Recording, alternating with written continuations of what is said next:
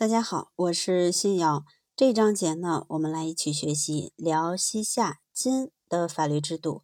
辽西夏和金在政权建立的过程中，都通过吸收汉民族法制，建立起具有民族特色的法治体系，积累了一定的立法与司法经验，在我国少数民族法治史上占有重要地位，也丰富了中华法系的内涵。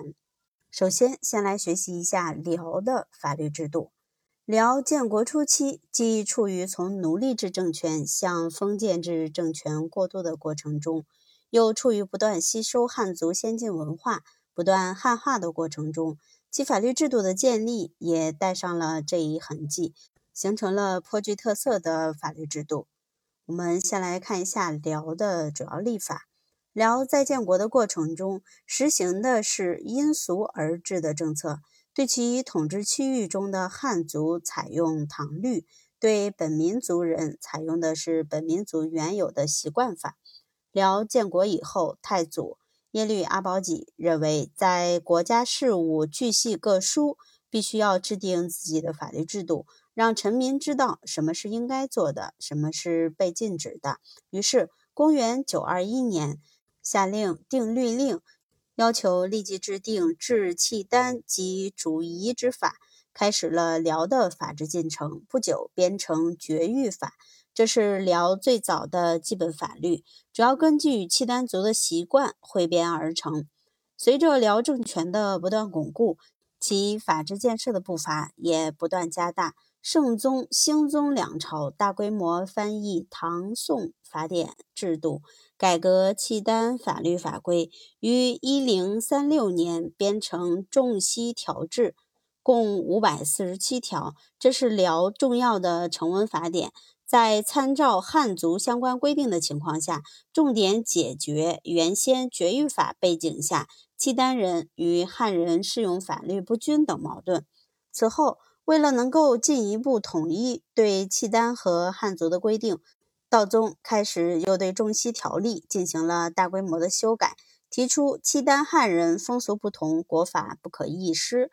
于一零七零年编成《咸雍重修条例》，共七百八十九条，统一适用于其统治区域内的汉族人和契丹人，标志着辽汉化进程的完成。但由于新法典比较复杂繁琐，使用不便，不久统治者又下令复行旧法，继续使用《中西条例》。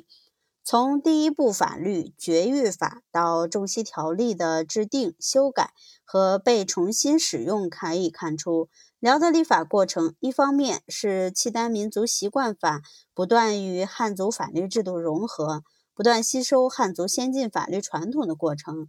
另一方面，又是民族之间因俗而治，直至最后契丹与汉人以及其他民族统一适用《咸雍重修条例》等的过程，法律逐步走向统一。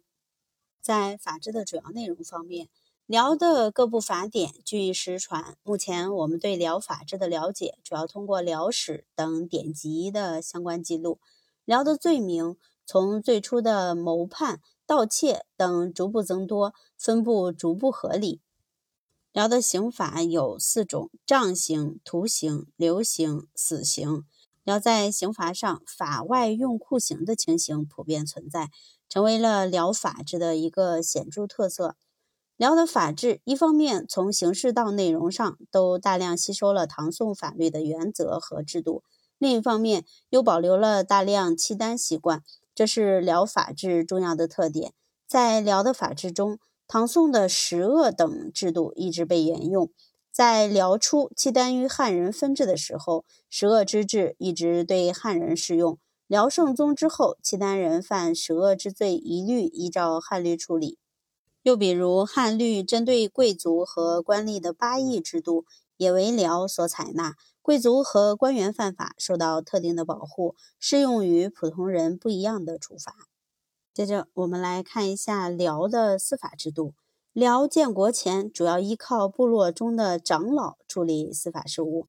公元九二零年，辽太祖设夷离弼一职，专门负责司法。后又扩大为夷离弼院，内设夷离弼、左右夷离弼。知左右一吏弼等，性质相当于刑部，分掌部族法令、刑狱等。辽建国初期与民族分治原则相一致，在政治制度上设立了北南两个枢密院，北枢密院治理契丹事务，南枢密院管理汉族。